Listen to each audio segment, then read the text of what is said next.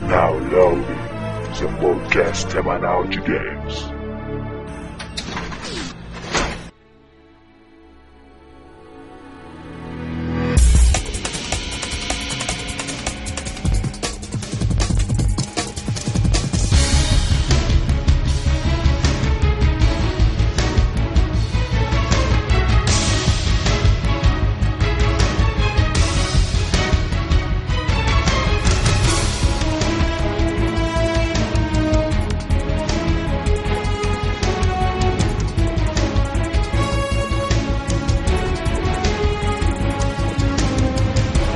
É isso aí, apertem start, estamos começando o podcast de número 5 e vamos aos nossos participantes de hoje. Player 1, André, itens, caixa de papelão, habilidade natural, camuflar-se entre pandas. Player 2, Fred, level 2, categoria noviço e Metal Gear. Todos os meus status aumentam em 10% sem ingerir cafeína. Player Eden X, nível 381, golpe balde de água fria. É isso aí, se a apresentação do Fred ainda não tiver entregado, hoje a gente vai falar sobre Metal Gear, a fantástica série de Hideo Kojima. A gente vai discutir desde o primeiro Metal Gear lá atrás, em 87, para MSX2, até o esperadíssimo Metal Gear Solid 4, Guns of the Patriot. A gente vai falar sobre o que fez essa série ser o que ela é hoje. A gente vai falar sobre a história, e a história de Metal Gear, uma das mais complexas da história dos games. Com certeza um especialista, e é por isso que a gente está aqui hoje com o Eden X do site metalgearsolid.com.br. É assim, eu sou a anta de Metal Gear, entendeu? Eu sou o cara que vai fazer as perguntas imbecis. Ele vai nos dar uma mão aí com essa história, tentar esclarecer um pouco pra quem não entendeu nada quando jogou e vamos ver se a gente consegue terminar o podcast entendendo por alto quem é Solid Snake, o que ele fez, por que ele tá do jeito que tá no 4. E é isso, fiquem aí, a gente vai pros e-mails e notícias e daqui a pouco a gente volta com o podcast.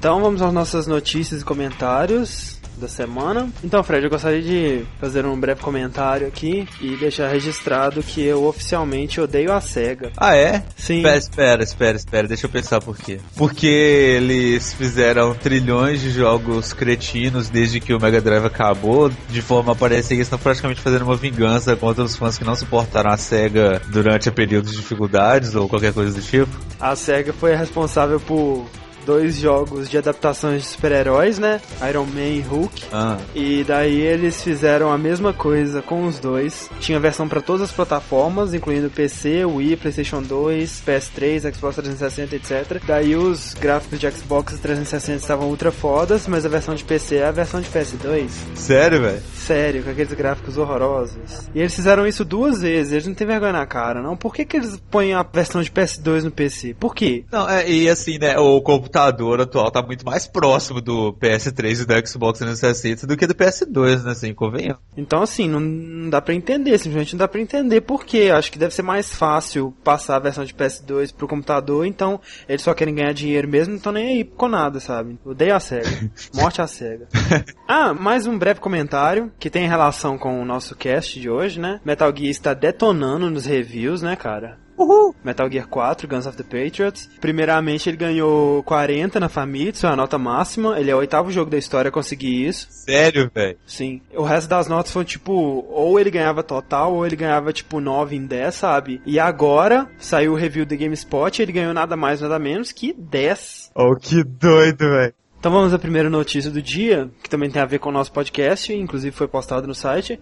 Há rumores de que na E3 desse ano a Konami anunciará um novo Metal Gear pro PSP, que terá como protagonista ninguém menos que o Ocelot. Uma coisa interessante é que não será Metal Gear Solid, apenas Metal Gear. Então isso leva a crer que talvez tenha uma jogabilidade diferente ou sei lá o que. E o Ocelot terá a aparência intermediária entre o Metal Gear Solid 3 e o Metal Gear Solid 1, ou seja, ele não vai ser nem tão velho quanto o Metal Gear Solid 1, nem tão novo quanto o Metal Gear Solid 3. Existe algum Metal Gear que o principal é o ninja? Não, né? Não. Por que exatamente não existe um Metal Gear em que o principal é o ninja? Com licença, eu acho que eu tenho um jogo a escrever. Uma ideia mandar pra Konami. né? Acho que eu vou mandar um e-mail pra eles agora. Por favor, crie um jogo do Ninja. Obrigado. Tchau. Tchau. Em português, né? com erros ainda, tipo tchau com X, sabe? É, Pejux. Próxima notícia. Ok, é, é 3. É, é 3, né? Pra quem não sabe. Pra quem não sabe e gosta de videogame, deveria saber, antes de mais nada. Sim. Eu sabia disso quando eu, sei lá, 8 anos de idade. Então, por favor, saibam disso. Saibam disso. Acontecerá nesse ano entre os dias 15 e 17 de julho, mais ou menos nessa época, nessa semana, nós teremos um podcast especial sobre a 3, onde daremos mais detalhes e etc. Mas enquanto isso, fiquem com a lista, né? Dos jogos já confirmados até o momento. É, Bethesda Softworks, what the hell. Bethesda é a empresa que criou Oblivion, dentre outros. Fallout 3 é a sequência do RPG deles de futuro apocalíptico e desastres nucleares. Promete bastante, está sendo bem aguardado, Fallout 3. É, Capcom, Bionic Commando, é, Resident Evil 5, isso é muito doido, velho. Resident Evil 5 tá bombando pra PS3 e 360. Que bom que você mudou a sua imagem de Resident Evil, né, Fred? Ah, é sim, é, obrigado por lembrar disso. É o meu eu de 5 anos atrás pularia da janela mais próxima se eu soubesse que ia gostar de Resident Evil um dia, né? Mas eu já gosto muito de Resident Evil, então não tem mais volta. Tá, é Street Fighter 4, The Chronicles of Chun-Li. Não, Pra PS. por favor, não. Não, Disney. É, Pure. Esse jogo, pra quem não sabe, é um jogo de veículos off-road, né? E parece estar bem legal, tá com um gráfico bem massa, é, veículos bem customizáveis com manobras e etc. Parece que tá bem ahn, é, radical. Uhul, né? Uhul. Por falta de uma palavra melhor. Mas Tá fera, né, velho? tá chuchu beleza. Supimpa. Enfim, legal pra Dedel. tá, tá, tá joia. é isso aí. É. É, Electronic Arts, Command and Conquer, Red Alert 3, é, Crisis Warhead, que vai ser o, a expansão standalone do Crysis, que ao invés de contar outra história, vai contar a história do Crysis do ponto de vista do Prophet, que é o negão lá. Deve ser bem legal, porque o Prophet some boa parte do jogo, e depois ele tipo aparece com uma mega arma de alien, então aconteceu bastante coisa com ele, com certeza, vai ser legal saber o que exatamente. é, Mirror's Edge, Sim, Mirror's Edge, a gente inclusive postou um vídeo dele há um tempo aí, é um dos jogos que eu tô mais ansioso para poder jogar, né? Parece que tá bem revolucionário, assim, um jogo de primeira pessoa de fuga, sabe? De com elementos de parkour e etc. Cara, esse jogo me fez ter vontade de ter um computador melhor. Pois é, né, cara? Deve estar muito doido, velho. Muito Nossa, doido. Que isso, tá? Esse jogo promete, tá, cara? É, Spore, Que já tá sendo anunciado há, sei lá, umas 5 E3 aí, né? é, The Lord of the Rings, Conquest, Pra não perder o costume, né? Mais um jogo de Senhor dos Anéis, nem sei do que se trata esse, mas já que eles têm o direito pra fazer o jogo, por que não fazer, né? Então, enfim. é, Microsoft, Banjo Kazooie, Nuts and Bolts. É, só, só curiosidade, a Rare fez alguma coisa realmente assim diferencial desde que ela saiu da Nintendo? Ah, não. É, assim, né, Rare, só pra situar quem não sabe do que estamos falando, criou Donkey Kong Country, GoldenEye, Conker, Perfect Dark, né? Acabou. Fable 2, 360, Sim, continuação daquele RPG, né? de- Gears of War 2, Gears of War 2 é, é o jogo que os fãs de Xbox 360 que odeiam PS3 usam pra esfregar na cara dos fãs de PS3 que tem Metal Gear Solid 4. Não joguei Gears of War, assim, né? Deve deve tá bom. Eu achei meio decepcionante porque, né, na casa do Thiago, a gente foi ver o trailer e tal, só que eu não sabia que era aquele jogo vista de cima, estratégia e tal. Tá maluco? Gears of War é ação. Ah, droga. A Gears of War tá muito bom, cara. Tá humilhante, então, entendeu? é isso aí. Gears of War na veia. Meu jogo favorito. Eu tenho uma tatuagem no ombro, inclusive. Eu fiz aqui em Porto Alegre. Gears of War. Beleza. Soul Calibur 4. Pra PS3 e 360, cara. É, vamos, vamos torcer para que seja bom como 2 e não como 3. Sony. Killzone 2. Sequência de Killzone, obviamente, que não teve tanto sucesso comercial quanto a Sony queria. E uma coisa que chama atenção é que eles não vão mostrar God of War nessa E3, né? Então vamos ver o que, que eles têm. Cara, eles tinham que mostrar God of War. É, Valve. Left 4 Dead. Sim, Left 4 Dead, que é o jogo de zumbis da Valve. O que a Valve fizer agora, eu tô apoiando, entendeu? Porque Com certeza, né, cara?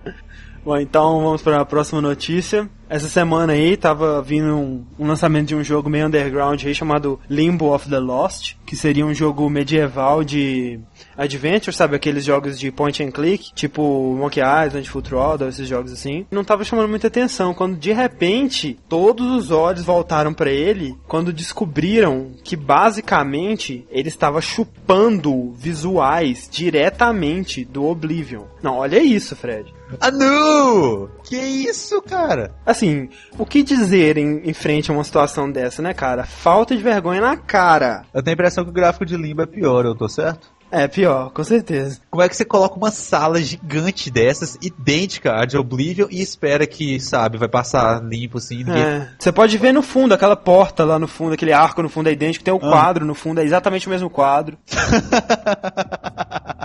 é mesmo. É idêntico, sabe? Não tem como negar. A equipe que teve essa ideia, velho, de colocar essa sala, tá ferrada, velho. A vida do cara acabou, né? Tipo, Pois é, cara, tipo, não vai ter mais nenhuma credibilidade na vida, sabe? Pode desistir completamente. se eu fosse ele, eu voltava pro vestibular, faculdade, tentava, sei lá, já Tentava medicina, né? Engenharia. né, tá aí. Você vira médico, vai fazer cirurgia. Ah, você é o cara que copiou Oblivion, né? Eu te conheço. Não, você não vai me operar, não. Você copiou Oblivion. é. O que mais você vai copiar agora? É. Vamos então aos nossos comentários e e-mails. Jurandir Filho. Quem é Jurandir Filho? Você conhece algum Jurandir Filho? Eu não conheço ninguém. Já ouvi falar, mas não tenho certeza. É, enfim. Não, na verdade, Jurandir Filho do Cinema com Rapadura e Rapadura Cast, né?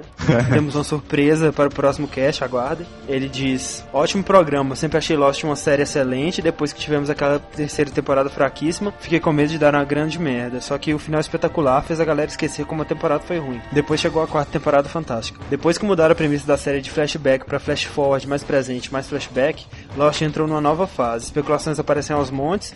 Prefiro confiar nesses roteiristas malucos. Certeza que farão um ótimo trabalho. É lógico que precisam enrolar em alguns momentos, mas a nova premissa só faz melhorar a série. Parabéns à equipe do cast pelo trabalho de edição e aos participantes. Ainda bem que o Maurício se comportou e representou bem nossa equipe. A série é ótima e todo mundo gosta, mas vamos falar de games que é melhor. Valeu. Bom, então é. Nós não pretendemos fazer outro podcast sobre Lost nem tão cedo. Então. É, por enquanto vamos nos focar em games. Muito obrigado, Jurandir, pelo comentário. Todos somos fãs do Rapadura Cast. Se você não conhece Rapadura Cast, você é um perdedor. Agostinho, 22 anos, Jacobina, Bahia. Olha que legal, ele colocou a idade e a cidade. Sim, isso é muito bom. Coloquem sua idade e cidade. Maldito Maurício Saldanha detonou meus neurônios com essa teoria da Kate, amiguinha do bem. Foi um baita choque pra mim, porque eu nem tava esperando por algo assim. E o pior de tudo é que faz todo sentido o que ele disse. Parabéns, pessoal, pelo excelente cast sobre Lost. A participação do Maurício e do Kenny Wick foram excelentes. Abraço a todos. É, bom, a, a teoria do Maurício realmente fritou os melhores de muita gente aí. E assim, eu particularmente acredito que não seja. Deu pra pensar um pouco aí e realmente faz sentido. Você devia assistir Lost, Fred. Eu sei, o pior de tudo é isso. O Luiz Augusto Bento Oliveira, de Coronel Fabriciano. Peraí, peraí, repete. É isso mesmo, ele é de Coronel Fabriciano. Sabe quais são as chances disso? Ele diz: Tomei um susto quando ouvi esse podcast sabendo que conheço parte dos integrantes. Detalhe que só tomei conhecimento quando ouvi falar da cutelaria do Walter. pois baixei o pod pela teia apenas pelo assunto que é games. Mas foi uma ótima surpresa, pois se trata de podcast de qualidade. Sou dono de um Wiki aqui no Vale do Aço, é a mesma coisa que ter televisão e não ter energia, e um 360, e esse pelo menos salva. No mais, parabéns. Quando alguém animar jogar um Wii ou 360, é só falar que a galera gamer aqui do Vale tá meio escassa, falou. Você sabe quem é esse cara, o né? Kyler mandou e-mail pra gente, cara. Como assim? O Gaile. É que todas as pessoas que gostam de games lá se conhecem, entendeu? Conhecem? É, o- é tipo isso. Mas, assim, é uma turma que se une de tal forma que realmente, cara, assim, a gente devia conhecer, tipo, 60% dos gamers de Fabriciano, entendeu? Muito obrigado, Gaile. Continue acompanhando o nosso podcast. E quando a gente tiver em Fabriciano, a gente passa aí pra jogar um 360. O I não fosse. O I não, o I não. Próximo e-mail. Lady Gabs, 14 anos, fim do mundo. Com certeza, o melhor podcast até agora. Gostei muito do Sobre Armas também. É, ele vai fazer redação no vestibular, então é bom ele treinar um pouco mais, né, assim, a escrita. Gostei muito do Sobre Armas também, mas esse foi completo. Não faltou nada a comentar sobre Lost, na minha humilde opinião. Gostei das teorias malucas que no fundo fazem algum sentido. Algumas porque eu... Algumas porque outras talvez sejam muito viajadas não assiste o final da quarta temporada, mas não resisti à curiosidade e acabei ouvindo a si mesmo, mas valeu a pena. A pena é separado. Se mata, Gabriel! Como você. Que é isso, cara? Ó, assim, só pra, só pra não intimidar os ouvintes, nós conhecemos esse sujeito. Então nós podemos esculachá-lo sem medo de represália. Ele tem 14 anos, não, velho. Como assim? Sei. Eu só percebi isso agora. Então, muito obrigado, Lady Gabs. Obrigado. Continue ouvindo. É o mínimo que você pode fazer, sabe? Você não fez mais que sua obrigação. Com ouvindo. certeza, você não faz mais nada da vida mesmo. Por favor, tentem relevar o áudio do nosso convidado. Eu fiz o possível para deixar ele o mais inteligível possível, mas como na cidade dele não tem banda larga, isso é um absurdo. Brasil, banda larga no Brasil é quase como um privilégio da elite, sabe? Isso é um absurdo, cara. Não oferece um serviço bom.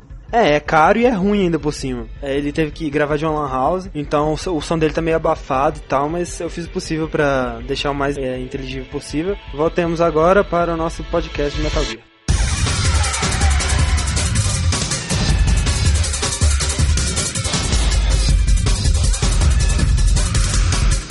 Bom, vamos lá então.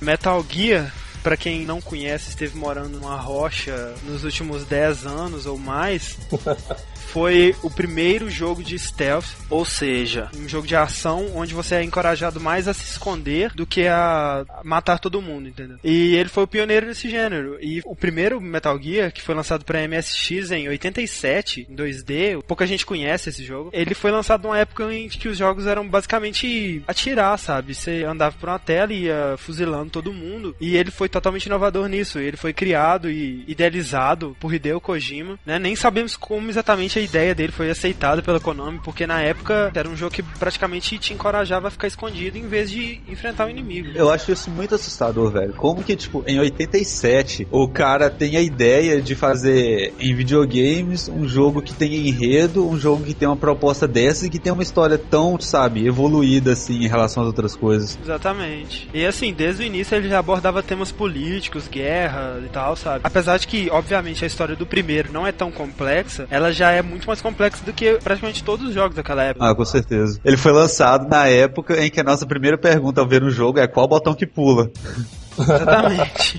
Era isso, cara. Você pula e mata os bichos pulando. Definiu paradigmas, né? No jogo você controla o Solid Snake e você tem que infiltrar numa base militar. Você começa sem arma nenhuma, aos poucos você vai encontrando armas, né? E você tem reféns pra resgatar e alguns aliados que você vai encontrando e também seu comandante, né, o Big Boss. E é basicamente isso. No final tem uma pequena reviravolta, tarde a gente entra nesse assunto. E assim, a versão original do Metal Gear, né, essa lançada em 87 para MSX, ela foi lançada inicialmente só pro Japão e ela chegou nos Estados Unidos um pouco depois com o Nintendo, né, cara? Eles refizeram, só que sem o consentimento do Hideo Kojima, sem a participação dele. Não foi ser consentimento, foi ser a participação no caso, né? Então, assim, eles mudaram muita coisa. O próprio Kojima considera um desastre completo essa versão. Eles tiraram grande parte dos diálogos e mudaram várias coisas, sabe? Mudaram as músicas, mudaram a introdução do jogo. No início, o Snake ele chega com outros soldados, sabe? Só que esses soldados nunca mais aparecem. Sim. O chefe final, que seria o Metal Gear, né? Que dá nome ao jogo, não existia. Era um supercomputador. Mudaram completamente o jogo. Em seguida, os americanos lançaram para o Nintendo uma sequência, também sem a participação do Kojima, chamada Snake's Revenge. Dá, dá, e dá aquela frio escutar esse nome. Cara, é um desastre esse jogo. O- Pelo nome, já dá pra você ter uma ótima ideia que é uma porcaria, né, velho? com sabe? certeza, cara. Dá. Assim, totalmente rambo, né, velho? Essa coisa. Não, e pra você ver, cara, o Snake, no primeiro, né, ele tinha uma roupa verde, né? Dava a entender que era uma roupa camuflada e tal. Nesse, ele tem uma roupa laranja. Como assim, cara? simplificaram totalmente o jogo, simplificaram o sistema do, do codec, né, de comunicação com os seus Sim. amigos e tal. Tiraram bastante dos elementos de stealth, né? Tinha algumas cenas que era side-scroller, né? Digo, parecia um jogo de plataforma mesmo, em vez da visão por cima. É, qual é a história do Snake's Revenge? Tipo assim, a mulher do Snake morreu, aí ele quer vingança e voltou pra vida de agente secreta, é tipo isso?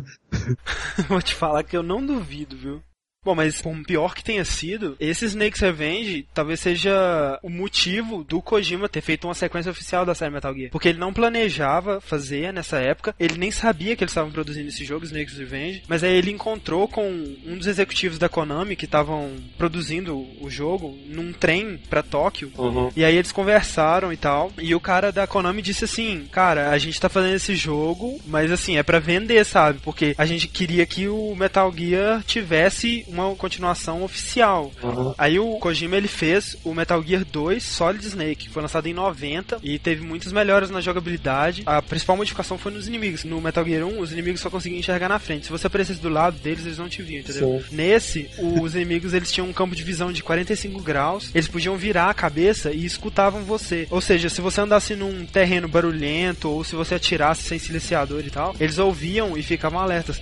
Cara, tem noção do que, que é isso? Em 1990, Silenciador, cara. Uma arma com silenciador em 1990 no videogame. cara, isso é muito revolucionário. Pra jogabilidade ali foi expandida ali. Totalmente expandido. Você você podia agachar pra passar por baixo das coisas e tal. Tinha vários equipamentos, várias habilidades novas. A história, né, cara? A história é muito mais complexa, com elementos que inclusive foram retomados depois pela série. Elementos que aconteceram nesse jogo são importantes pra história ainda, sabe? Uhum. E por incrível que pareça, tanto o Metal Gear 1 quanto o 2 oficiais, eles não tiveram muito sucesso de público, né? Sim, de vendas. É, tanto é que até ontem eu não conhecia os dois primeiros Metal Gear, né? Não conhecia? Pois é, né, cara? Não conhecia. Tipo, eu tinha visto fotos assim daquele Metal Gear em 2D e tal, mas eu pensei, ah, deve ser qualquer coisa pra Game Boy Advance aí que eles fizeram ganhar dinheiro, sabe? Feito no RPG Maker.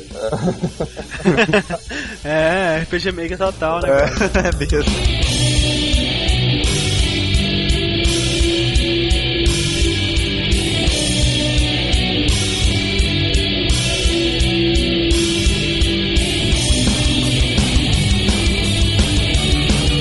Então aí o Kojima deixou um pouco o Metal Gear de lado, foi trabalhar em outros projetos, no 3DO e tal. E aí ele começou com essa ideia de voltar com o Metal Gear, né, cara? Uhum. E aí ele queria originalmente lançar ela pro 3DO, mas como o console tava numa decadência desgraçada e o, e o PlayStation tinha lançado e tava começando a se consolidar, né? como- Assim, né? O que é o 3DO? Pois é, cara, é muito underground mesmo. Na E3 de 97, olha só, assim, os jogos pífios que foram anunciados na E3 de 97. GoldenEye, Zelda Ocarina of Time, Nossa. Final Fantasy VII, Que isso, velho? tá? E Metal Gear Solid. Só joguei Michuruca, né? Só o jogo Michuruca, E Duke. Nukem Forever. e Duke Nukem Forever, todo ano. Oh, mas que isso, então, no mesmo ano que lançou Metal Gear, lançou Zelda, Final Fantasy e GoldenEye? Não sei se foi no mesmo ano, mas eles foram anunciados na E3 do mesmo ano, entendeu? Mas acho que foi tudo lançado ao mesmo tempo mesmo. Que eu sei que, o assustador. Ocarina, sei que o Ocarina of Time e Metal Gear participaram de muitos concursos ao final de ano do, de revistas, né? Com o melhor jogo do ano. É por isso que dizem, né, cara, que 98 é o melhor ano pra games até hoje. Faz Que além desses todos, assim, tem ainda Half-Life, foi lançado nesse ano e tal. Nossa, é mesmo. Bom, então o Kojima, o objetivo dele com Metal Gear Solid era criar o melhor game de PlayStation já feito. Não foi com muita modéstia. e pra você ver, ele foi instruído por um time da SWAT sobre táticas e tal. Vale a pena abrir um parênteses especial sobre, assim, as ideias do Hideo Kojima de se familiarizar com essas coisas, né? Equipe tática e tudo mais, velho. O cara, ele não tem noção. Ele já foi numa usina nuclear pra mexer com o produto radioativo, pra saber como fazer isso na época do Metal Gear 2, sabe? Assim, ele não tem noção nenhuma, ele é totalmente desequilibrado. Ele queria na época do Metal Gear 3, eu não sei se a Konami permitiu ele fazer isso, deu problema com a Konami. Ele queria levar ele e a equipe dele pra uma zona de guerra de verdade, ah, pra e- saber como. isso foi na produção do 4 já. Ah, foi do 4? Sim, e ele foi. conseguiu levar? Eu acho que sim. aí. ele é maluco. Acho que sim. Bom, o Metal Gear Solid pra PS1, ele é considerado por muitos um remake do Metal Gear. Tem muitos, muitas cenas muito parecidas. Tem, por exemplo, no início do 2, você tá numa área aberta e depois você vai pra uma área fechada com um elevador. No Solid também, você tá numa área aberta vai pra uma área fechada com um elevador. Tem outras coisas, por exemplo, tanto no 2 quanto no Solid, o Grey Fox te contata pelo codec, não se identifica e tem o ninja. E no final os dois são o Grey Fox, tanto no Metal Gear 2 quanto no Metal Gear Solid. Outros temas também, por exemplo, o Snake nos dois jogos ele tem que seguir uma mulher no banheiro pra extrair informação dela e tal. Tem várias coisas bem semelhantes nos dois jogos. Bom, Eden, fala aí do impacto do Metal Gear da, do sucesso dele. Só vou dar um número, 6 milhões, só isso.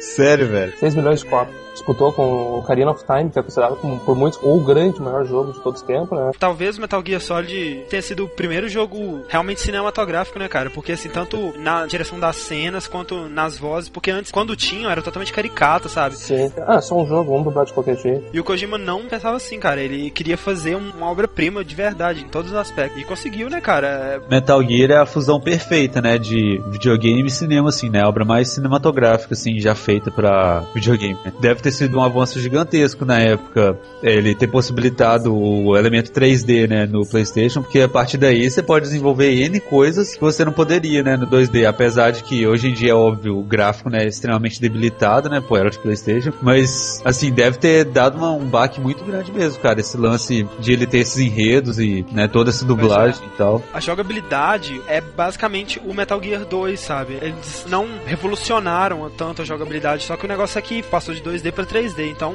muito mais possibilidades de estratégia. É realmente um, um tipo de jogo que nunca tinha sido feito antes em 3D. E qual jogo surgiu a caixa? No primeiro, no de MSX. Oh, que medo. Imagina assim, tipo, você tá vigiando um lugar, né? Não interessa se é um lugar proibido ou não, mas tá, você tá vigiando. Aí você vira pra trás, tem uma caixa, assim, a dois metros de distância de você, onde não tinha não uma tava caixa, lá antes. Entendeu?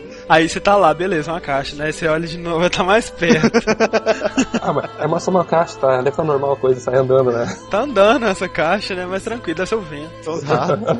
São os ratos, sempre é os ratos. Metal Gear Solid. Solid não vem do nome do Solid Snake, que veio uma definição do, do Kojima, porque o jogo se tornou de 2D pra 3D e os gráficos ficaram sólidos.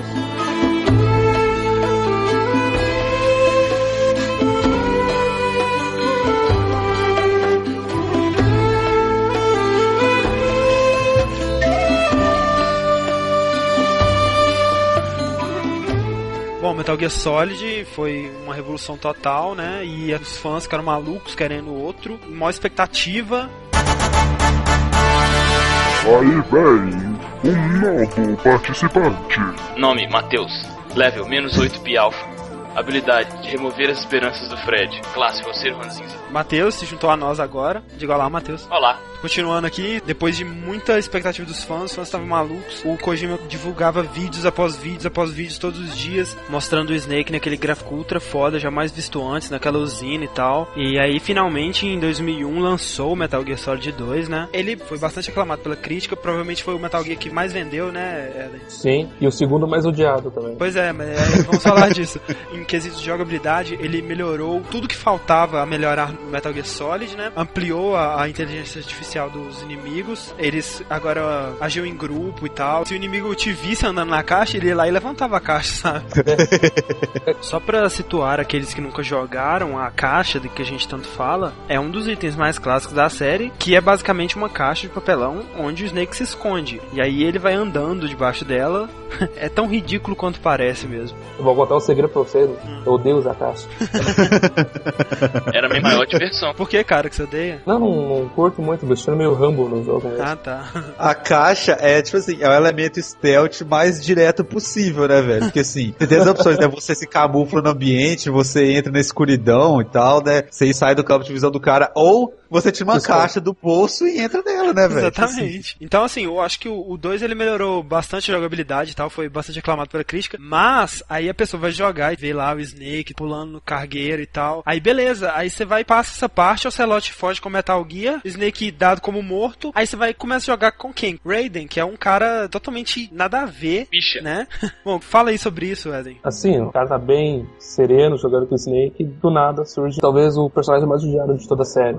Mas isso aí foi o resultado de uma pesquisa que o Kojima fez com umas mulheres. Ah, é? A mulher japonesa, óbvio, tudo doente, né, cara? Não gostavam de jogar com um cara velho. Barbudo, fumando, Só que o Kojima presenteou com um bom andrógeno, né, pra elas. com certeza. Ele só fez a pesquisa com mulheres? Como assim? Olha, eu acho que ele precisou uns homens também, pelo jeito.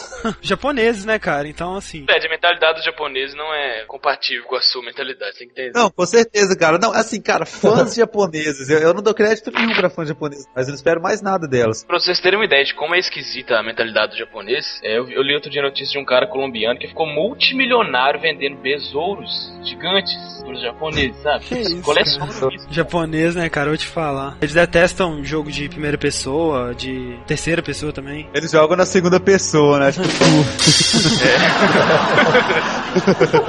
Metal Gear Solid 2. Teve essa péssima recepção do Raiden. Poucos jogadores acharam que foi uma boa decisão, né? O Snake aparece, mas aparece como coadjuvante. Inclusive, usando o nome Iroquois Pliskin. Pliskin, pra quem não sabe, é o sobrenome do personagem principal de um filme clássico dos anos 80 do John Carpenter, chamado Fuga de Nova York. Tem a sequência Fuga de Los Angeles, estrelado pelo Kurt Russell. De tapa-olho. esse é um daqueles típicos filmes dos anos 80 em que eles tentam fazer um futuro, né? É aquela história, entendeu? Ou o mundo, o mundo tá destruído, virou um deserto, então, assim, perdeu a ordem total, explodiu alguma bomba ou coisa do tipo, pessoas deformadas andando na rua. ou então é aquela coisa Robocop, que a cidade, tipo Los Angeles, só tem mendigo, prostituta e punk e policial. É isso. É tipo isso. Entendeu? E aí temos o Kurt Russell, né, em seu auge, como Snake Plissken, o nome do personagem dele. Que é um cara mega B10 motherfucker, com um tapa-olho. E diga-se passagem, ele realmente lembra muito o Snake do videogame. É, meio, meio canastrão, assim. E É. o Kojima realmente admitiu que o nome Snake foi baseado nesse cara. Então ele fez uma homenagem no 2, colocando o, o codinome do Snake como Plissken. Ah, outra coisa de Metal Gear 2 muito importante, eu acho que assim, o pessoal ficou meio bravo também com o Raiden, né, ser tão protagonista assim e tal. Porque, assim, é, eu não cheguei a jogar Metal Gear 2, mas eu acompanhei muito essa expectativa que tava gerando, né? Eu colecionava revistas de videogame e tal. E, assim, eu não imaginava nunca, pelas coisas que eu li de Metal Gear, que o principal não ia ser o Snake, sabe? Pois é, e não, e tanto que assim, vários trailers que foram divulgados mostrava o Snake na parte da usina, né? Foi totalmente enganação, sabe? Porque é, na parte da usina você joga com o Raiden, entendeu? É tipo assim, né? Zelda Twilight Princess. Aí mostra o Link andando de cavalo, assim, aí são os cinco primeiros minutos, daí depois você joga com a Zelda. É, tipo isso. a história também foi extremamente mais complexa, introduziu o conceito dos patriotas, né? Muita gente não entende a história até hoje, mais pra frente a gente vai falar da história. E pra mim, um dos pontos fracos, principalmente do Metal Gear Solid 2, é que às vezes você tinha cena que ficava conversando no codec por, sei lá, 15 minutos, daí você jogava 3 minutos e conversava mais 15, sabe? Mas apesar disso, foi um dos jogos mais bem sucedidos do PlayStation 2. É nesse jogo que o Raiden parece pelado, velho. Isso, isso, acho que depois da tortura, né, ele perde a roupa por um tempo, é bem bizarro, assim. Eu vi um screenshot disso na Wikipedia, não na enciclopédia, claro. É, Ah, da enciclopédia clássica. assim, é, não faltava alguma coisa quando mostrava o Ray. É porque ele ficava tampando o tempo todo. Aquilo lá é uma foto que eles conseguiram fazer a mão dele sair. Pois é, velho, infelizmente ele fica tampando ó, os pudores dele. Oh, Infelizmente. não. né? Oh, não. Saco. Droga.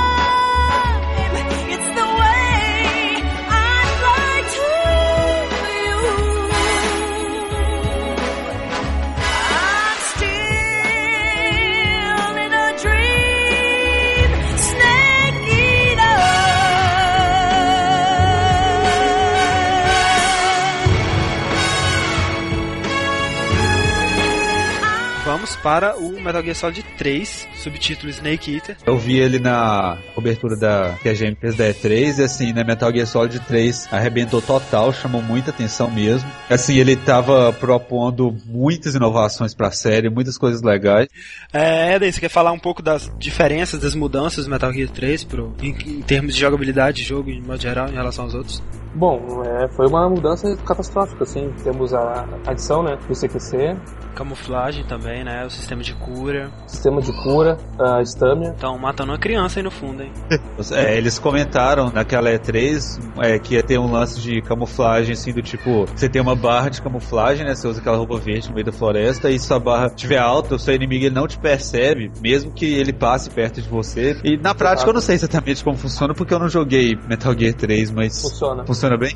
Funciona bem. 90% assim, é praticamente impossível. Apenas se tu fizer um movimento brusco que chama a atenção, né? Aham. O Kojima já tinha essa ideia de Metal Gear na floresta há bastante tempo, só que a tecnologia não permitia, né? Sei. aham. Ele queria ambientar o jogo na floresta, mas pra isso ele teve que reescrever totalmente a engine do jogo. Ele criou a engine do zero pra poder fazer é, cenários abertos, né, é, naturais e tal, com uma vida selvagem, ativa e tal, etc. O Kojima merece estar onde ele tá, tá, velho? O cara é muito esforçado. é. Muita gente achou que o sistema de combate, né, o CQC, ficou eficiente demais, então diminuiu um pouco a dificuldade do jogo. O que você acha disso? Ah, O CQC, acho, particularmente, foi a maior revolução do jogo. É, CQC, pra quem não sabe, que significa Close Quarters Combat, que é combate a curta distância, no caso, é uma técnica é, militar que existe de verdade. E na história de Metal Gear, eles dizem que ela foi criada pela Boss e pelo Naked Snake, né? No caso, o Big Boss.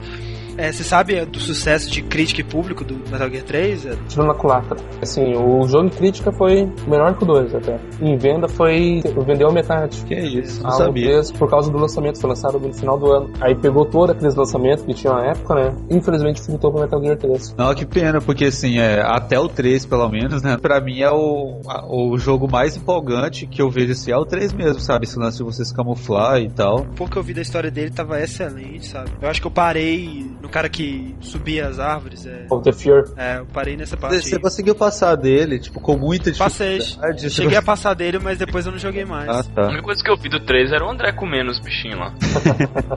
Cara, era muito ruim no Metal Gear 3. Tipo, tem, tem aquela parte lá que você tem que se, se disfarçar de cientista pra conversar com o cara na prisão. Sim. Não, ô, ô, é- ô, Ed, você tinha que morar aqui pra você ver o André jogando isso, o desespero que ele fica quando dispara o alarme, sabe? Você vê ele. Pô, ele Era engraçado Ai, demais, velho. Eu tava andando debaixo das mesas, assim, crente que eu tava escondido. Aí, o bicho, não, aí, puto, aí o cara. André fica lá, não, mas ele tá me vendo, como ele tá me vendo, ele tá lá, óbvio, aparecendo perna dele, sei lá. e- não, não. Ele tentava correr, entrava numa sala que não tinha saída, ficava rodando em ciclo lá, porque não tinha É, então cara e aí começava a chegar a galera, e tipo assim, a galera atirando, aí ele tentava passar pelo meio da galera atirando nele, sabe? Não, tipo assim, cara, eu, eu sou acostumado com Splinter Cell, eu joguei todos os jogos, já zerei todos os jogos da série. Cara, então assim, Como você pode ser Splinter Cell bom em Hitman, mas ser uma bosta em Metal Gear, velho? o negócio é um, um fator muito importante. Hitman e, Splinter Cell, você pode dar quick load. Ah, Se você errar, você pode repetir o que você fez. E, e Metal Gear não, cara. Metal Gear, se você errou, você tem que lidar com aquilo, sabe? Você tem que morrer pra poder tentar de novo, não tem? Ah, sim, não tem o quick save no caso. Me dava raiva, porque eu errava assim e eu queria tentar de novo, sabe? Só que eu tinha que ah continuar. então lá. o seu negócio de jogos stealth é só no computador quando tem um F5 F9. Exatamente, exatamente. o Snake no, no Metal Gear 3, ele tem uma barra, né, de de estamina, é uma adição do Metal Gear 3, que hum, com o tempo ou com os danos que você vai tomando, essa barra vai diminuindo, não é isso? Com, com o tempo, com os danos e com as suas ações. Se você correr muito, fazer. É, isso, vai, vai acabando, é como se fosse sua resistência mesmo, sabe? É, aí o, o seguinte, você tem que se alimentar. Escutando rádio também. E tem umas estações de rádio no, no jogo. É, inclusive, esquecemos de falar isso, né? O, o Metal Gear Solid 3, ele se passa na época da Guerra Fria. Cronologicamente é o primeiro de todos. Esse seria o segundo drible do Kojima. Ele ia deixar até o final todo mundo pensando que ia ser uma continuação dos dois, aí os dubladores entregaram a história toda. Ah, sacanagem, cara. Então é isso, é, aí você, você tem que recuperar sua barra de estamina, né? E pra fazer isso, você tá no meio da selva, não tem comida que você faz, você come o animal mais próximo, né? Então assim, ele pode comer de tudo, sabe? Ele pode comer. Só não pode comer os soldados inimigos. é verdade. Ah, ah, ah, ah. Você tem que se alimentar, você pode pegar frutas, ou então você pode pegar animais, cobras, aranhas. Aranhas tem? Sim, tem aranha. Aranha é tem venenoso, não? É, mas depende também. Você pode comer venenoso, sabe? Escorpião, tudo, pode comer. Pois tem que tomar remédio, né? Tranquilo, é tudo assim. Quando você leva um tiro, quando você se machuca com alguma coisa, por exemplo, quando depois que você sai de uma batalha e tá todo fuzilado, ou então quando você passa num, num rio que tá cheio de sanguessugas, você tem que ir no menu e entrar no menu de cura. E aí tem várias técnicas de cura que você pode usar. Por exemplo, quando, quando você se corta, aí você tem que desinfectar e costurar. Quando você tá com sanguessuga, você pega o cigarro e põe na sanguessuga, entendeu? Pra tirar ela e tal. Isso também é uma edição bem interessante. Na época do Metal Gear 2, o Kojima disse que ele tinha usado 95% da capacidade do PlayStation 2, né? Mas pelo visto não, porque o 3 tem muito mais edições, tem gráficos melhores e tal. Deve ter usado na época, né? Mas assim, como não só a potência dos jogos evoluiu, mas a forma de se fazer eles evoluiu também, então algumas coisas ficaram mais fáceis e mais leves de serem feitas, né? Então talvez por causa dessas revoluções assim na programação, foi possível fazer coisas melhores, não pesando tanto assim os processadores. Pois é, só, só com técnica de otimização, igual por exemplo o Grid, que ele usa a mesma, o mesmo engine do, do, do Dirt, mas ele é bem mais leve que o Dirt. Por se passar nessa época, 1964, o jogo ele é bem estilo James Bond. Kojima que é fã tentou dar esse clima de James Bond. Inclusive tem uma, uma mulher que você encontra, né, a Eva, que ela é totalmente Bond Girl. E a música de introdução faz totalmente o estilo também. Eles conversam sobre James Bond no meio do jogo, não conversa? Conversam, o Major Zero, ele é fã de James Bond e tal, e o Snake acha isso ridículo, é mó legal. Aham. É, Eu já ouvi falar dessa conversa deles, é. Então, daí pra PSP foi lançado o Metal Gear Solid Portable Ops, e desse, sinceramente, eu não sei nada, então, por favor, Eden. A jogabilidade é uma mistura dos dois, né? Porém, adicional que você pode recrutar soldados pra te ajudar. Em que, inclusive, são personagens famosos da franquia, né? Sim, o- Mas é isso aí, o Portable Ops continua, né? Ele é a sequência direta do Metal Gear Solid 3, faz várias ligações entre a história e amarra ela, bem legal.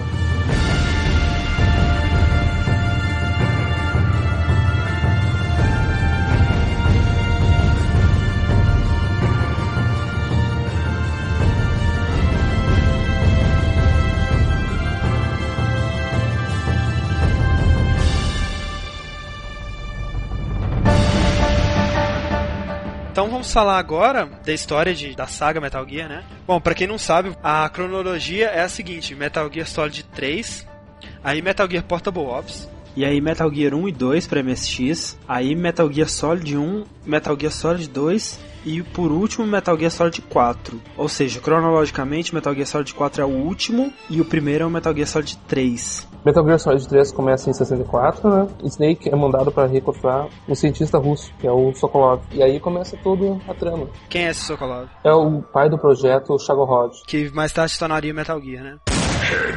Não. No jogo nós conhecemos Granny, que ele que seria o verdadeiro desenvolvedor do projeto Metal Gear. O projeto dele, né, foi recusado pelo Volgin e ele vendeu o projeto para um amigo dele dos Estados Unidos que viria a ser o pai do Otacon. Então, basicamente, o Otacon, que no Solid 1 é o responsável pelo Metal Gear, só tinha esse projeto porque esse cara aí, o Granning, deu o projeto pro avô dele, né? É, Daí temos a mentora do Snake, né? A The Boss. Quem é ela? O que ela faz da vida? até o momento era a maior soldada. De todos os tempos. Ela que ensinou o Snake, né? Daí ela deserta e vai pra União Soviética. Sim, bom, vamos partir do começo. Né? Durante a Primeira Guerra Mundial foi formado os filósofos. E o que são os filósofos? É um grupo de poderosos de três países, da China, da União Soviética e da, dos Estados Unidos. Eles uniram dinheiro, né? Em uma hora que o mundo ia precisar, eles iam ter o dinheiro para ajudar. O tamanho da conta seria suficiente para financiar umas cinco vezes a Segunda Guerra Mundial. Puta merda. Nossa. Aí surgiu toda a merda, toda a saga, né? Com o tempo os filósofos foram morrendo. O pai do Volgin era o tesoureiro, ele que cuidava das finanças. E como o pai do Volgin morreu, deixou como herança todo o legado do filósofo do Volgin. Esse Volgin é o principal inimigo do jogo, né? Com esse dinheiro que ele adquiriu, na verdade, ilegalmente, do legado dos filósofos, foi que ele financiou o Shagorod. Aí tá tudo certo, o Snake vai lá, ela resgata o Sokolov certinho, e na volta ele se encontra com a T-Boss. E aí ela, ele descobre que a T-Boss desertou e pá. No caso, os cobras estavam juntos, né? O grupo da The Boss, né? Sim. E a T-Boss meio que dá uma surra de- tremenda, né? Ah, quebra o Snake todo. Uma das surras mais bonitas que eu já vi na vida. É, o Snake do 3, né? Ele já é algum clone não, ou não, coisa do ele, tipo. ele- não, não, ele é normalzinho. É o Snake original, então. É, esse Snake, na verdade, não é Solid Snake, é o Naked Snake, né? É. Bom, mas aí continuando, o Vogue lança uma bomba nuclear americana que a Boss tinha dado pra ele e destrói o lugar completamente. Pô, e aí tu imagina o que acontece se bomba americana estourar na. Conflitos políticos internacionais. Daí o presidente russo liga pro americano e fala: ou vocês provam que vocês não estão envolvidos matando o responsável, ou a Terceira Guerra Mundial começa, né? Aí o Snake é mandado pra segunda parte da missão, que seria no caso matar a responsável, a The Boss, né? Bom, daí aparece pela primeira vez o Ocelot, né? Um dos personagens mais importantes da série. Aí ele aparece mais jovem como um major sob comando do Vogue. É derrotado pelo Snake, né? Tá de agente triplo ali também. Nossa. Não, pra tu ver o Vogue, tudo que ele pensava que era amigo, era tudo ladainha, né? Tudo queria o legado dos filósofos pra ele. Daí durante o jogo você enfrenta os membros da unidade Cobra, né? Que traduzindo os nomes seriam a dor, a fúria, o medo, a tristeza e o fim. Não necessariamente nessa ordem, mas aí o fim, o The End, né? Ele é bem interessante, ele é muito velho, Ele é o. O pai dos snipers. Foi o primeiro sniper da história. né? Ah, que doido. Daí quando você enfrenta ele, se em vez de lutar, você ficar esperando, ele morre de velhice, cara. E aí você vence. Muito foda. Bom, mas aí o Snake é capturado, torturado, perde um olho. Ele toma um tiro no olho. Passou meio que raspão, você sabe? Não, Ah, tá. não atravessou a cabeça, pegou meio de enviesado, assim. Aí tem uma pequena cena de fuga, né? Volta pro Groningrad e lá ele tem que plantar as bombas para destruir o Chocohot, que é o, o tanque, né? O Ash Rod, então, seria algo similar a um Metal Gear, né? Uma arma em destruição em massa e tal. O Metal Gear sem as pernas, no caso, né? É um tanque de verdade isso. Bom, aí o Snake destrói o Shoggothod, derrota o Vogue. Aí ele, a Eva, que é a Bond Girl, motoqueira fodona, né? Fogem, a Eva se machuca. E aí o Snake encontra The Boss, né? Aí tem aquelas cenas clássicas do Metal Gear, aquela filosofia, né? O Snake mata o The Boss, né? Completa a missão. Aí outra cena de luta com o Ocelot, né? Aí o Ocelot meio que fica amigo do Snake, né? O Ocelot ali tava um pouco se lixando pro Vogue, né? Tava mesmo pra pegar o legado dos filósofos. Aí o Ocelot foge, pula do avião. Aí depois ocorre- as cenas, né? Da Eva, do Snake, né? Uma cena quente, pá. Snake safadinho. Aí depois tem aquela cena clássica, né? Que é a Do Snake recebendo o título de Big Boss, né? Do presidente. E ao fundo a gravação da Eva explicando tudo, contando que a The Boss, na verdade, não tinha desertado. Ela estava trabalhando infiltrada. A morte dela era necessária, ela tinha que morrer nas mãos do Snake. A Eva, na verdade, era uma espiã chinesa e a missão dela era matar o Snake, mas ela não mata por causa de uma promessa que ela faz pra The Boss. Aí ocorre a cena final do Snake chorando na frente do túmulo da T-Boss, né? Aquela sobre a verdade que, foi, que a T-Boss foi usada pelo governo, né? E depois da cena dos créditos ocorre a ligação descobrindo que o Ocelot é, é dupla, que trabalha pra KGB e pra CIA. Ah, é? O Ocelot então tava com o legado verdadeiro? Ele tava com o legado verdadeiro e termina o jogo assim. E, ah, assim, depois que o Snake mata ela, ele descobre que ela, na verdade, não era desertora e tudo mais, certo? Sim. E ele não fica, sei lá, mega revoltado Aí e faz um Snake Revenge de novo, não? Sei lá. Aí o Snake Revenge foi por causa disso, cara. Snake Revenge 2, né, velho? Aí começa a surgir o vilão do Metal Gear 1. Ah, sim. Vamos então pra Metal Gear Solid Portable Ops. Se passa seis anos depois do. Nesse, o Snake e os membros da Fox Unit se renegam contra a CIA, que queria lançar mísseis na União Soviética para prolongar a Guerra Fria. Ele conhece o Roy Campbell, que se tornaria o comandante dele no futuro, né? E o Gene, que era um cara que estava sendo manipulado pela CIA para lançar mísseis na União Soviética, mas que na verdade queria lançar mísseis nos Estados Unidos para destruir os filósofos e criar uma nação de soldados que ele chamava de Arms Heaven. O Snake destrói um modelo experimental do Metal Gear e eventualmente ele derrota o Gene, que dá pro Snake, né, o Big Boss, os fundos, o equipamento e o pessoal e todas as informações sobre o Arms Heaven. Aí quando o Snake volta pra casa, ele funda a Foxhound. Aí no final, o Ocelot chama o Big Boss, né, o Snake, para se juntar a ele num novo projeto, num novo empreendimento, que seriam os Patriotas. Uhum. E é bom explicar também que nesse jogo que surge o Grey Fox. Sim, quem é o Grey Fox nesse jogo? Ele é um nu, ele aparece, ele é até chefe do jogo. Vamos pro 1 agora, né?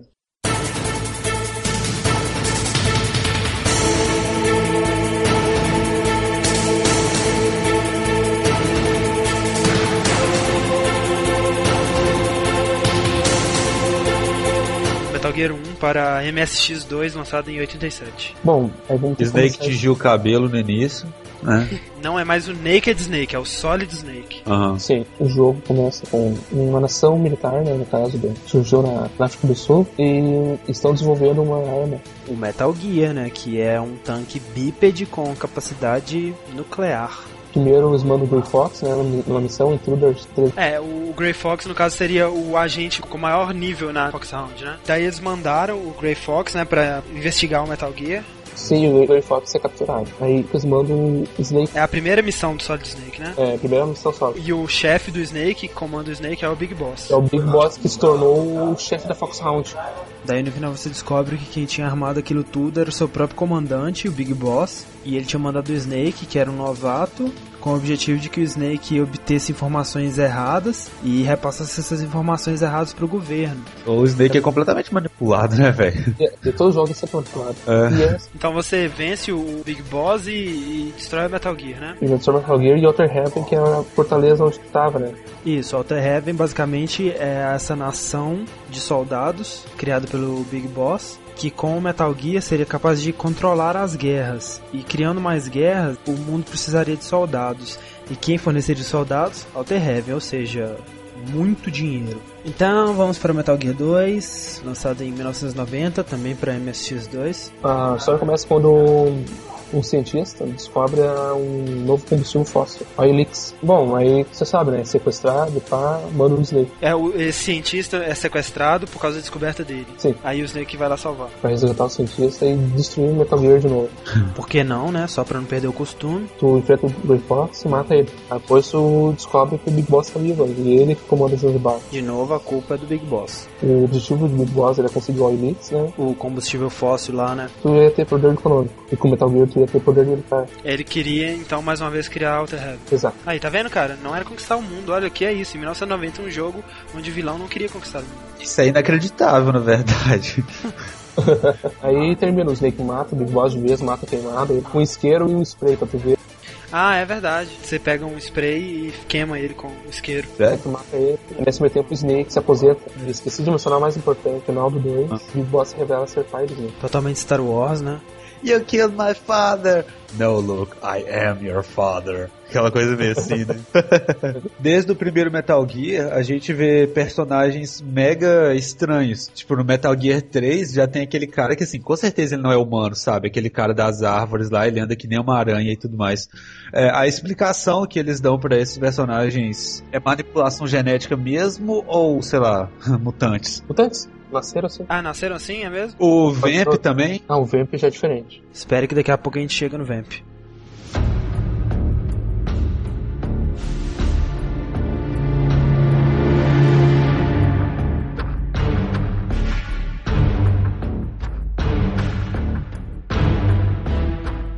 Metal Gear Solid para PlayStation, então, em 1998. Bom, o jogo começa em 2005, na história. O Snake está aposentado, né? Tá aposentado e aí começa o jogo com o Snake é, retirado da aposentadoria, digamos. Que desgraça, velho.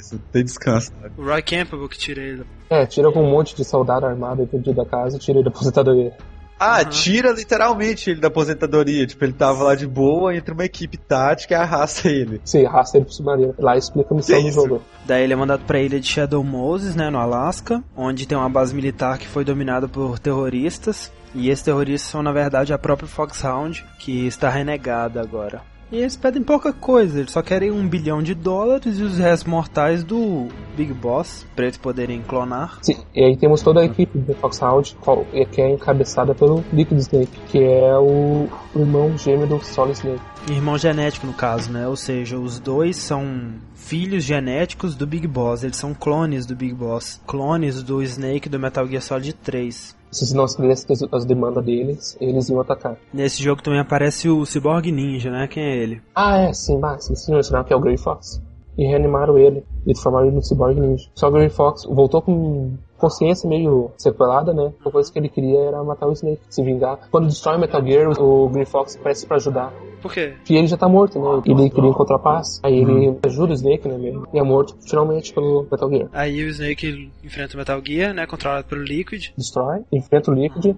Daí o Liquid morre, né? Por causa do vírus, Fox Die. É um vírus que funciona assim. Você insere nele as informações genéticas das pessoas que você quer matar. Aí o hospedeiro, em contato com essas pessoas, vai infectá-las com o vírus e somente as pessoas cujo código genético estão no vírus vão morrer. Ah, que isso, cara, que doido. Antes do Snake ir pra Shadow Moses, injetaram um vírus nele. E ele estava programado para matar o presidente da Armstack, todos os renegados da Foxhound e o exército Genome. E a Naomi Hunter, que fazia parte do projeto do vírus, injetou o código do Snake também, porque ele tinha matado um parente dela, que é o Frank Yeager. Aí o vírus acaba matando o Liquid Snake, que é geneticamente idêntico ao Solid Snake. E isso leva a crer que eventualmente o Solid Snake também morreria com esse vírus, sabe? Já tava com os dias contados. O Ocelot também já aparece nesse, né? Aparece? Ah, é, sim, aparece. Ele aparece como um, um, um membro da Foxhound também. Temos também nesse o Otacon, né? Sim, o Otacon que se torna o melhor amigo do Snake e ele é o projetista do Metal Gear. É, ele projeta o Metal Gear Rex, né? Exato. É uma curiosidade, é, ele se chama Hal Emmerich e o apelido dele é Otacon porque ele é fã de anime, né?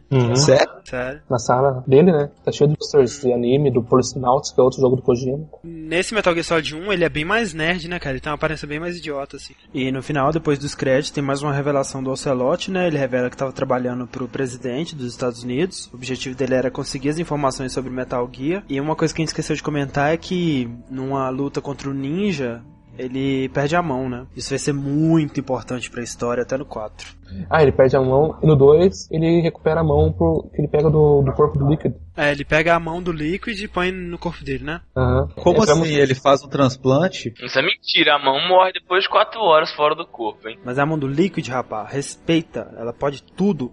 Ou quase. Ah, tem um cara que anda que nem aranha, então tudo Uma coisa bem legal desse Metal Gear, né? É o Psycho Mantis, né? Que é um dos membros da Foxhound que você enfrenta, né? Na versão do GameCube, ele conversa com você e começa a ler sua mente, assim.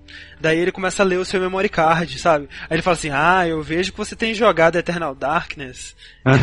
ele, ele lê o seu memory card e fala o que, que você tem lá salvo, sabe? Quando eu era uma criancinha que jogava Metal Gear 1, eu conseguia vencer o Psycho Mantis lá. E por acaso um dia eu descobri, sem querer, como vencia ele. Se eu usasse o controle 1, não tinha como vencer ele, porque ele desviava dos seus tiros, ele lia sua mente, sabe? Mas, mas dá pra derrotar ele. Dá Acho como? que Ah, Pra trocar o controle, como é que é que acontece? Pode ver tira o somente. controle do, do coisa 1 e liga no 2. E aí, o que que muda? Aí você acerta, Ah, tá. porque não lê sua mente É, mais. Isso mesmo.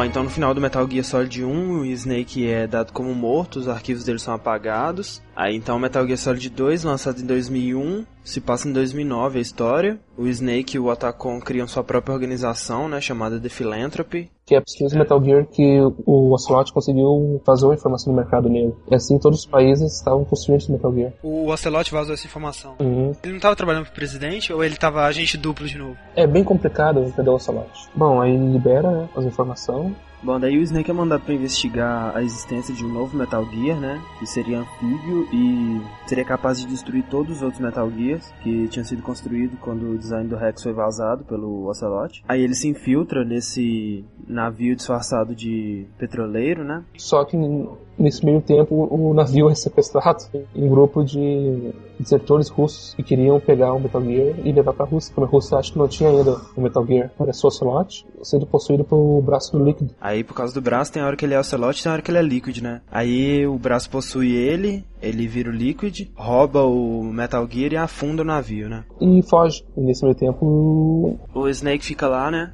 Literalmente afundando junto com o barco, né? Dado como morto de novo. O morto foi dado como morto, entendeu? Aham. Daí você começa a jogar com o Raider, né? Felizmente começa a jogar com o Raider. Bom, o Raider é um, mais um novato, nunca participou de uma, nenhuma missão, né? Ele é fã do, do Snake, né? Solid, ele vai pro Big Shell. Quando caiu aquele cargueiro, né? O cargueiro afundou, liberou óleo.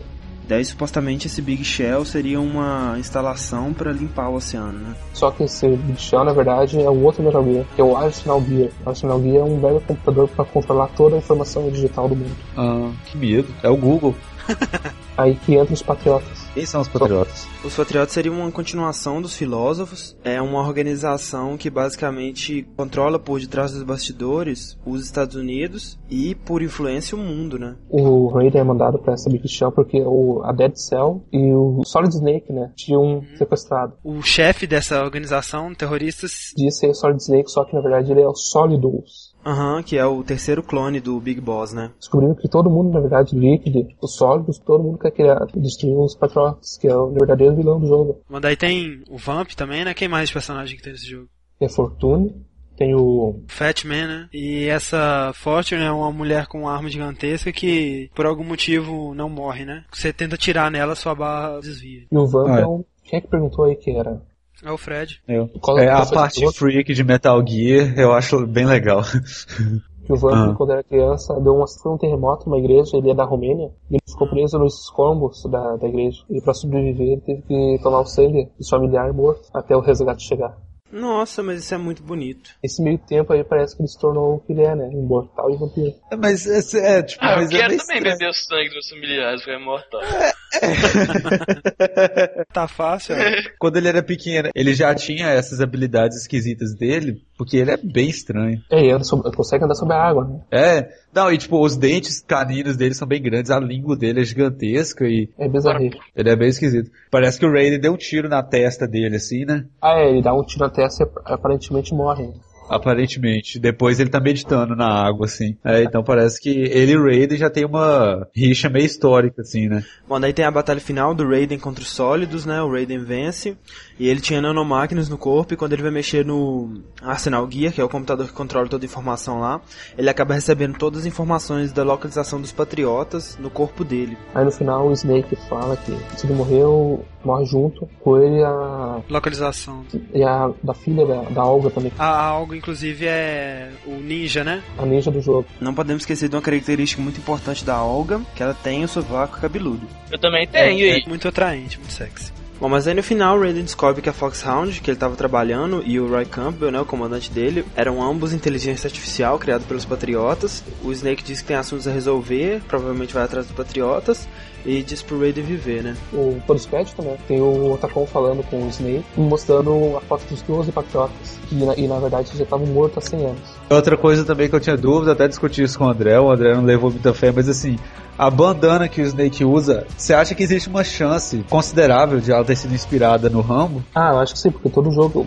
ah, muitas coisas do jogo são inspiradas no, em filmes. No, no jogo Metal Gear 2 tem um personagem que é parecido com o Predador. Sério? O Snake, por exemplo, no Metal Gear 2, eles usaram como referência pra ele tanto o Mel Gibson quanto o Stallone. Então, Ah, acho que na, fo- na, na foto eles parecem com o Mel Gibson. É, dizem que tem alguma coisa do Stallone também, né? a bandana. É, aí acabou, fechou. Você tem a opção de usar ela ou não, né? Isso interfere em alguma coisa ou é só estético mesmo? você ganhava munição infinita num. Nossa, cara, com certeza foi baseado no Rambo. é óbvio. O cara com a bandana ganha munição infinita, velho. Não há dúvidas mais.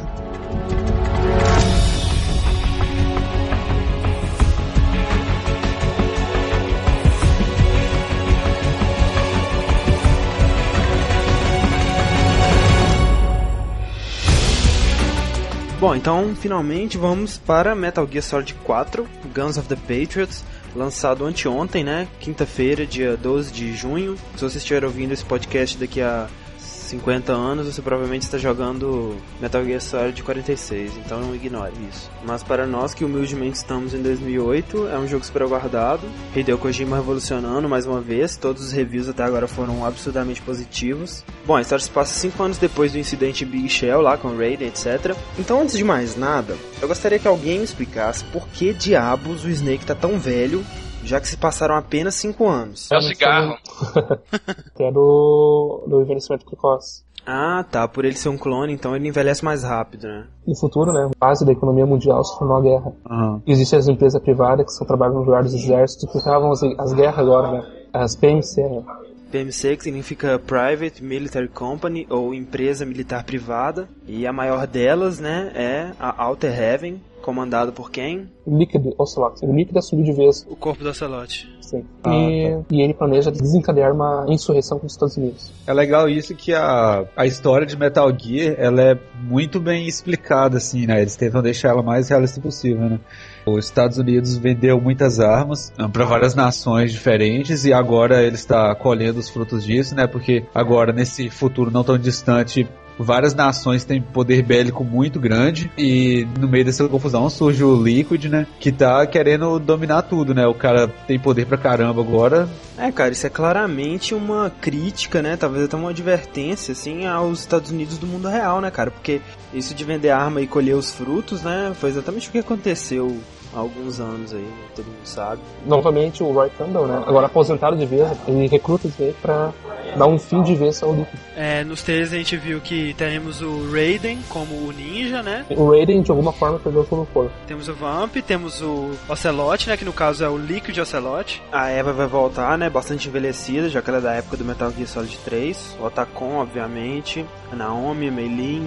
Esses personagens antigos, tem os novos, né? Que são a, unidade que a, da Foxhound, que a Mary comanda, né? Em termos de jogabilidade, o que, que tem de novo aí? Esse aqui é novo. A, a câmera mudou daquela câmera assim, pré-definida, pra uma câmera mais livre, né? Temos o 6C, a Octocamuflagem, que é uma evolução da camuflagem do 3, que na verdade é uma roupa que se adapta ao ambiente, né? Temos a barra de estresse, já que o Snake tá velho, né? Assim, é, quando lançou Metal Gear 3, aproximadamente, a gente tava vendo uma animação de como seriam os jogos no futuro, né? E aí, oh, eles fizeram a jogada, que eles fizeram, tipo, Metal Gear, sei lá que número, e tinha assim, o Snake totalmente velho no jogo, você lembra disso? Lembra? Ele, ele andava na, na cadeira de rodas assim, né? Aí tinha lá as opções do inventório, né? cobertor e tal, aí ele ia aparecer assim, esse cobertor, ele começava a dormir escondido lá. Oh, o cara teve a visão pra fazer aquilo, velho, olha só. Oh, ele acertou, cara. É, mais uma coisa, o, o olho dele, né? O é, Solid Eye, né?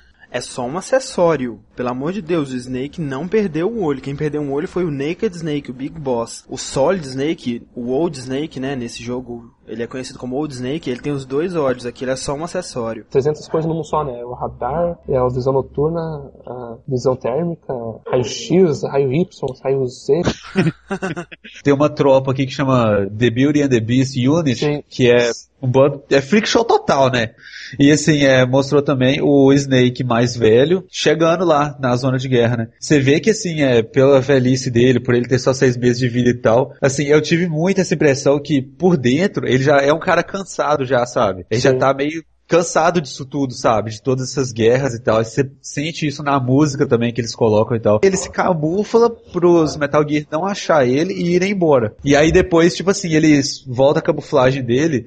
E tipo assim, o, o, o Snake tá todo sujo de melancia, os Metal Gear, tipo, cagaram nele também. Ele vai pegar o cigarro cair dele no chão, assim, sabe? Aí começa a fumar e mostra o campo de guerra, assim, sabe? Ou Você vê que, tipo, o cara tá no limite dele já, sabe? E eu achei tudo isso uma coisa bem legal, né? Teve gente que reclamou é, do fato de o Snake estar muito velho nesse Metal Gear. Ficou bom até pra diferenciar, né? Sempre tem um diferencial, não ficar sempre a mesma coisa. Bom, muita atenção agora. Agora nós vamos falar sobre os spoilers do Metal Gear Solid 4. Se você pretende jogar Metal Gear Solid 4, se você pretende se surpreender com as várias e absurdas revelações que ocorrem no jogo, e elas ocorrem, podem ter certeza, a gente pede que você pare de escutar o podcast nesse momento. Agora, se você assim como nós sabe que só vai poder jogar Metal Gear Solid 4 daqui a uns 20 anos, e até lá você provavelmente já esqueceu tudo que nós vamos dizer aqui, então continue conosco. Pra quem vai sair agora, muito obrigado, não deixe de comentar e até semana que vem. E pra quem vai continuar conosco, vamos lá. Bom, a impressão dos trailers deixou que o Snake morreria, né? É, sim, sim. Bom, ele não morre. Não? O Snake sobrevive no final, então. Tipo, no jogo ele não morre, mas ele ainda está com os dias contados e vai morrer. Bem, a Eva seria a mãe da, do, do Liquid do, do Snake, do Solid. Mãe de aluguel, no caso, né? Da clonagem. Ah, é? Uia? Então Snake e Liquid nasceram da barriga da Eva. Aí é bem Ah. legal você pensar que ela chama Eva, né? Que, tipo, ela fez a geração Snakes, né? Segundo mais importante spoiler, o Ocelot nunca foi controlado pelo Liquid. Ah, é? Uia? Ah, é? Que foda, cara. Então ele tava. É tudo a armação dele? Era tudo uma armação, porque ele, na verdade, apesar de fazer parte dos Patriotas, ele queria destruir os Patriotas também. Então ele era um agente quíntuplo, né? Isso é um recorde, velho. E aí descobrimos agora a formação dos Patriotas. Os Patriotas, na verdade, eram o Major Zero, o Big Boss, o Paramédico. E o Signet, né? O Snake vai se matar no final do jogo. Aí aparece o Big Boss, acho que em forma de espírito, né? Aparece o Major Zero. Já viram o Major Zero no Metal Gear Solid 3, né? Aham, aham, sim. Tá bem acabadaço, né? Imagina no 4 como ele tá. No 4 ele tá parecendo aqueles anciãos Jedi, tá ligado?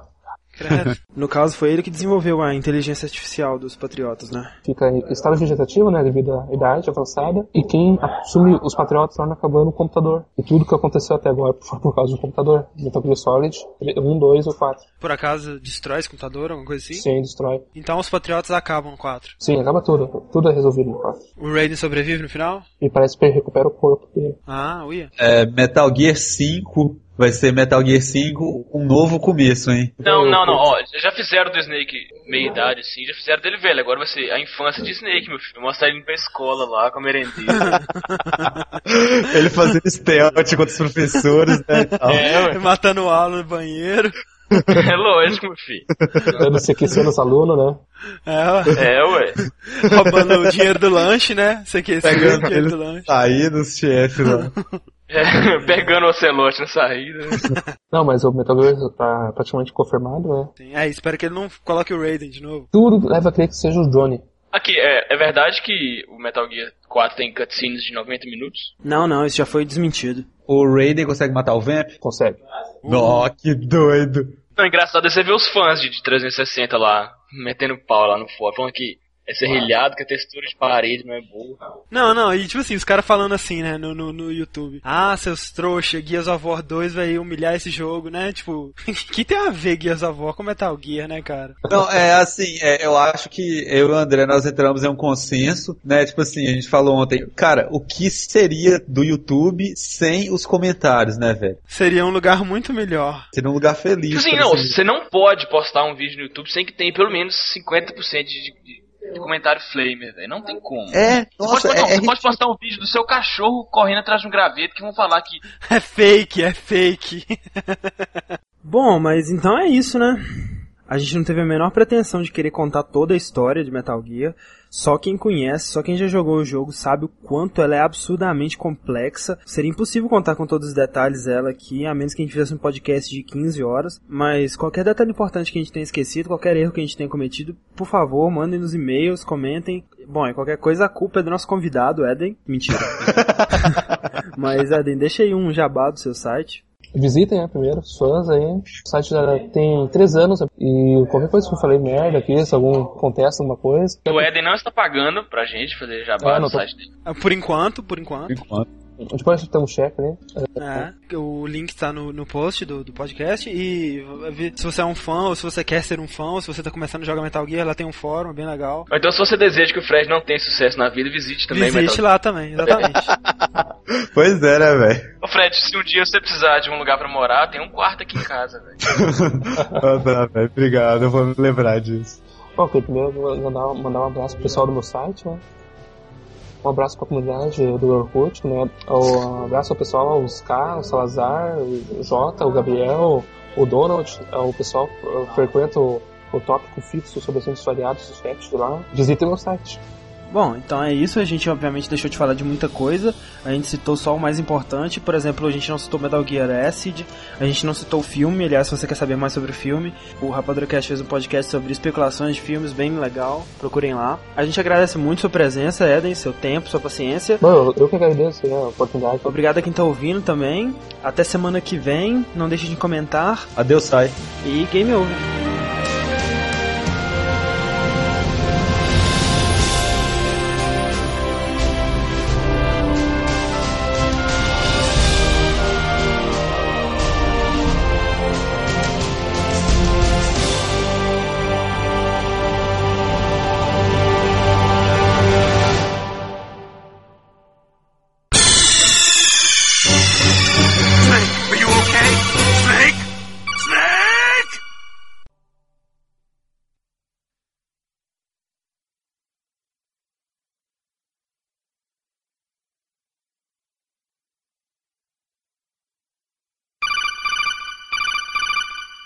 Olá, amigos. Eu sou Júlia de Filho e na próxima semana vamos conferir um podcast especial Rapadura Cast e Download juntos, músicas de games. Vamos lá, até semana que vem.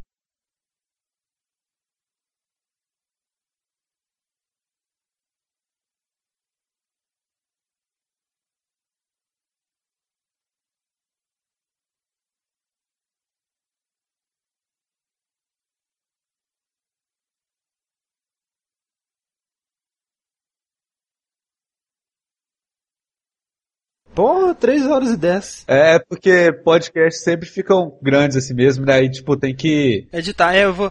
tudo Quando a gente postar no site, vai ter 20 minutos, relaxa. Oh, vou ter que tirar duas horas, sem noção. Que absurdo, não vai ter jeito não. André, confiamos na sua habilidade, antes você do que eu. Vai lá.